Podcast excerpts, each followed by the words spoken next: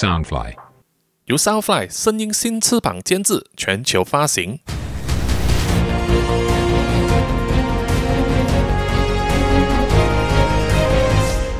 穿梭时空三千年，小说作者苏一平，监制杰克里，播主扎古叔叔。第三章牛顿。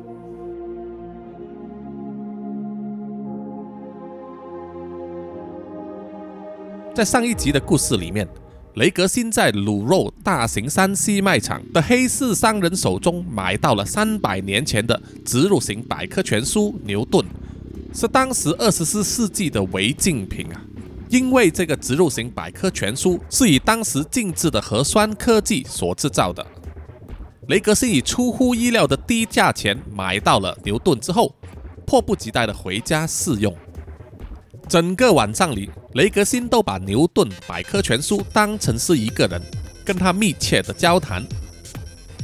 由于雷格辛对核酸工程抱有极大的兴趣。于是他就开口问了牛顿关于核酸工程的细节。牛顿流畅地报告说，核酸工程理论在二十一世纪由罗斯列首创，于二十三世纪普及。其主要组成物是配合生物型超级电脑组成的人工合成化学剂配方，通称罗氏技术。接受注射后的人体去氧核糖核酸链，经过轻度的扭曲。可以改变 DNA 在大脑皮层放射的回射生物电，使接受注射者产生自视的模拟之感。因为此科技拥有重大的缺陷以及带来巨大的副作用，已经于后创世纪公元二二八九年全面禁止。说完之后，在 VR 模拟空间里面再度出现云气般的两个选项，一个是跳出。另外一个是深入，雷格星就说道：“深入，说说它的原理，为什么它可以模拟姿势？”牛顿停滞了一会，空间突然间变成空白了。他的回答是：“无相关资讯。”雷格星感到大为惊奇啊！啊，没有资讯，是你不知道，还是没有人知道啊？牛顿很简洁的回答说：“我不知道，而且在我的搜寻能力里面，也没有别的搜寻组知道。”于是雷格星就反问：“所以这是一个没有办法解开的谜团了，对不对？”牛顿回答：“以公元二三二五年所颁布的大百科全书来说，是的，核酸科技是一种人们只知道如何操作，却无法找出起源的科技。”雷格辛听了之后啊，露出不屑的笑容。他说：“这倒有趣了，只知其然，不知其所以然。都已经到了公元二十四世纪了，这种话你还说得出口啊？”牛顿停顿了一会儿，发出了微弱的系统声音，让雷格星感觉到啊，好像在翻他的白眼。对于牛顿的这种举动，雷格星感到非常的惊讶。他从前和牛顿这一类人工智能互动过，不知道多少次啊。他知道他们大多数都没有情感的参数，说起话来既客气又平和。简单来说，就是一种非常木讷的机器人。而如果人工智能含有情感参数的话，是层级很高的贵价品，只有超级富豪才买得起。为了这个原因，雷格辛又惊又喜地问牛顿：“刚才那个是你发出的声音吗？你本身有内建情感参数吗？”过了很久，牛顿才慢慢地回答：“核酸科技在科技史上并不是唯一有这种情形发生的个案。知道如何操作，但不知道运作的机制，在古代二十世纪复制科技陶丽羊就是这样的例子。”在 VR 虚拟空间里面，就出现了一只古代绵羊的图像。牛顿继续说：“古二十世纪科学家声称破解了遗传复制密码，以人工无性方式培育出第一只复制羊陶丽，让当事认为啊，复制科技已经为人类所掌握。而事实上，整个过程只是碰了运气，让胚胎植入母羊子宫之后，成功孕育成为新的生命。整个成功几率和过程其实完全无法掌握，只能凭借大量的失败得到偶然的成功。雷格辛听了，眼中发出兴奋的光芒啊，连忙问：“所以核酸科技也是这样的吗？就算我们做得到？”但却不知道它的原理是从哪里来的吗？牛顿停顿了一会儿，又用很坚定的声音回答说：“正确，完全没有人知道，在人类所知的范畴里面没有。所以那些生化战警也不知道他们是怎么来到这个世界上的喽。关于核酸科技和生化警察的相关讯息，因为太过隐晦。”甚至有为数不少的主流科学家、宗教人士都认为核酸科技并不存在，只是一个骗局。而在这一派理论的支持者，甚至否定生化警队的存在，认为他们只是一个骗钱的幽灵单位，每年都要在联邦会议上提案删除预算。雷格辛听了之后啊，直觉的哈哈大笑起来啊！本来想说。世界上哪有这么笨的人？但是仔细一想之后啊，心中一愣，细思极恐啊！因为就在今天之前呢，他也是一个常常说核酸科技不知所谓的怀疑论者。而要不是因为在核酸局前亲眼目睹那一场大战啊，他这辈子从来也没有见过风、水、雷、火的生化战警。但是更奇妙的是，这一些观念在短短的一天里面，已经全部被推翻改变掉了。想了一段时间之后，雷格辛又在向牛顿发问问题：“你来说说核酸科技有什么副作用吧？”牛顿回答说：“根据二十三世纪病理学家曾经指出，核酸科技和人体的交互作用。”在某种定义上来说，可视为一种中毒。中毒产生的症状就是未经学习便可以得到知识。在医学上，中毒的症状常因为体质不同而有所差异。核酸注射也是如此，不同类型知识核酸混合不当，也常产生变异的副作用。副作用发生的比例为百分之十一。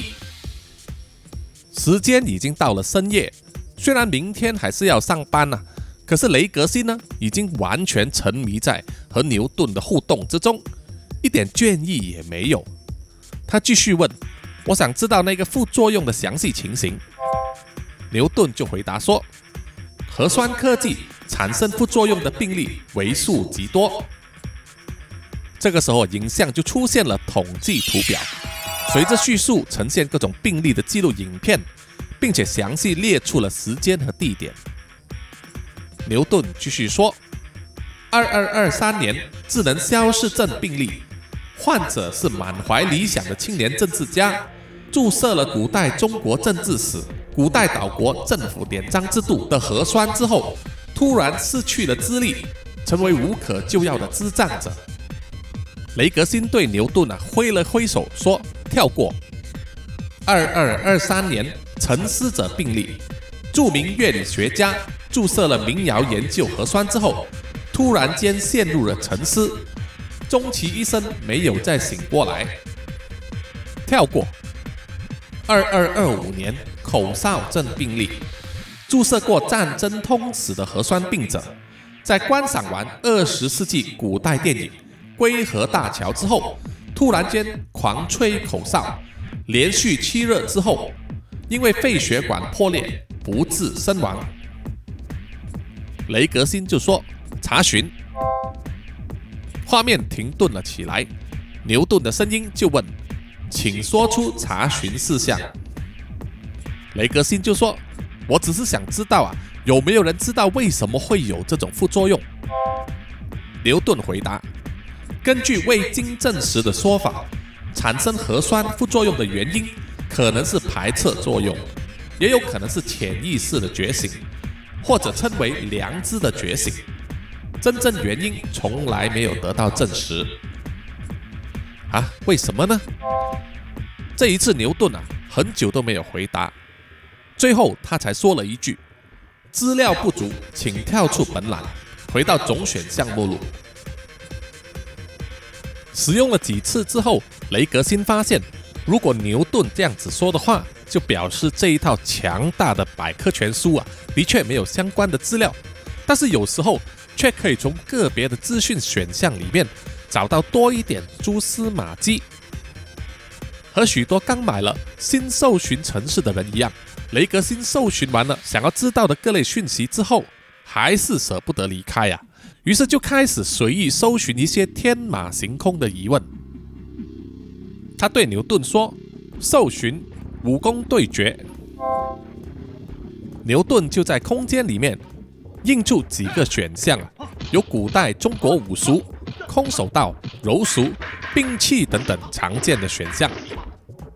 雷格辛马上摇摇头说：“不不不，我不是要知道这个，我想知道的是一般人和生化警队成员交手的记录。”牛顿搜寻了一会之后，就用平静的语气说：“没有资讯。”但是停了一下子，他又在说：“两方实力相差过于悬殊，没有任何对战记录。”牛顿刚说完，雷格星就抢先的说：“深入。”麻烦你老人家把这个说得更清楚一点。牛顿就回答：核酸警队生化警察成员因为体质异于常人，担任的是最艰难危险的任务。警队成员有的可以在人类无法复合的环境之下工作，有的可以到无重力的星际环境出任务，能力远远超越常人。根据二十四世纪智能资料显示。分析生化战队可以产生一个小型台风的风能，水系成员可以自由运用方圆十公里里面所有的水分子，火系成员可以吹动烧毁整条大街的力量，雷系成员则可以吹动大约十分之一个闪电的能量。也就是说，人类天生的肉体根本就无法和生化警队成员对抗。雷格辛听完了，就诈实的说：“哇，好厉害呀！那根本就是大象和蚂蚁的差别。”但是，呃但是，雷格辛听了不禁噗嗤的笑了出来呀。印象之中呢，似乎从来没有听过智能城市会这样子说出人性化的词汇来。在资料库中搜查到有六段记录与城市译文的个人技术里面。有人声称和生化警队的人打过架，但是技术者很可能喝了酒，并没有在意识清楚的情况之下做出记录，也没有警队成员的证词，因此被归类在传闻类，并没有任何公信力。雷格辛听了觉得很有趣啊，就说：“哦，那些技术是怎么说的？马上展示给我看。”牛顿就直接将文件映射在空间里面了。雷格辛读了几段，发现都是一些很短的记载，内容大部分都是技术者呢喝醉酒后发生了酒后冲突，大部分的情况之下都打输了，证明力量上根本没有人类可以和生化警队的人比肩，只有其中一件事。发生在龟木兰市的案例比较特别。叙述者声称，当时他和生化警队的人言明，双方只用肉体力量较量，不可以使用别的能力。打完架之后，虽然还是打输了，但是对方也被他打青了一只眼睛。啊，有趣有趣，所以啊，他们还是会受伤的。雷格辛还想再问下去。却被牛顿冷冷的声音打断了。资讯到此为止，请搜寻下一个问题。就在这个时候，雷格辛突然心中一动，想起了一个名字啊，内心就好像砰的炸开了一种莫名其妙的悸动，就像是在卤肉山西大卖场里面呢出现的那种古怪经历，又重新浮现在脑海之中。接着，雷格辛说了三个字：“太大鹏。”牛顿惯有的停顿之中，雷格辛忍不住又想起那几幕令人震慑的场景：爆裂成血雾的头颅，扭曲七孔流血的脸，恐怖的质子风暴，还有冷血队长最后在荒野之上撕心裂肺的惨叫。不一会之后，牛顿做出了回答：“无相关资料，无此人物资料。”雷格辛听了答案啊，皱了皱眉头，又抓了抓脑子。这个时候，他想起了一件东西，于是就伸手进去他的裤袋里面，拿出了那一颗刻着“泰大鹏二三七幺”三个小字的戒指。雷格心想，也许是因为受到这个小装置的影响。才会让他想起这个名字，引发相关的想象。这个不会就是心理医生所说的预知既视啊、deja vu 的那种鬼玩意吗？雷格辛仍然不想放弃啊，他想了一想，于是说出了一段话。接下来，我想搜寻冷血队长。牛顿这一次啊花了更长久的时间在停顿之中，然后用低沉的声音说：“冷血。”核酸警队分支队副队长，本资讯属于联邦二级机密，存取已经属于违法，请选择深入还是跳出。雷格辛听了之后啊，翻了翻白眼，并且露出了诡异的笑容，因为他接触这一类资讯啊，已经有一段很长的时间，对于机密档案更是不放在眼里。二十四世纪各种禁令啊多如牛毛，但真的要执行起来，还是有很多漏洞可以钻的。在这个领域里面，雷格星已经算是职业级的高手了。像是今天在核酸局里面破解条码的扫描，就是他在这方面的功夫。于是雷格星随手抓过来一片加密神经元干扰片，贴在他的头上。这样的话。他存取这段秘密档案的动作就会被杂讯覆盖了，无法被追踪。简单的来说，就是先进版的 VPN 了啊，让它可以翻墙。准备就绪之后，雷格星笑着说：“嗯，这样就应该没事了吧？”好，深入。好了，这一集的穿梭时空三千年呢，就暂时到此为止。希望各位听众呢继续留守下一集，也希望各位听众呢能够参加在 Facebook 上面的“穿梭三千年”公开社团，一起来讨论这部作品吧。也请大家呢关注 Soundfly 声音新翅膀的 Facebook、IG 等社交媒体账号啊，来获取最新的更新。谢谢各位听众的收听，我们下一集再见，拜拜。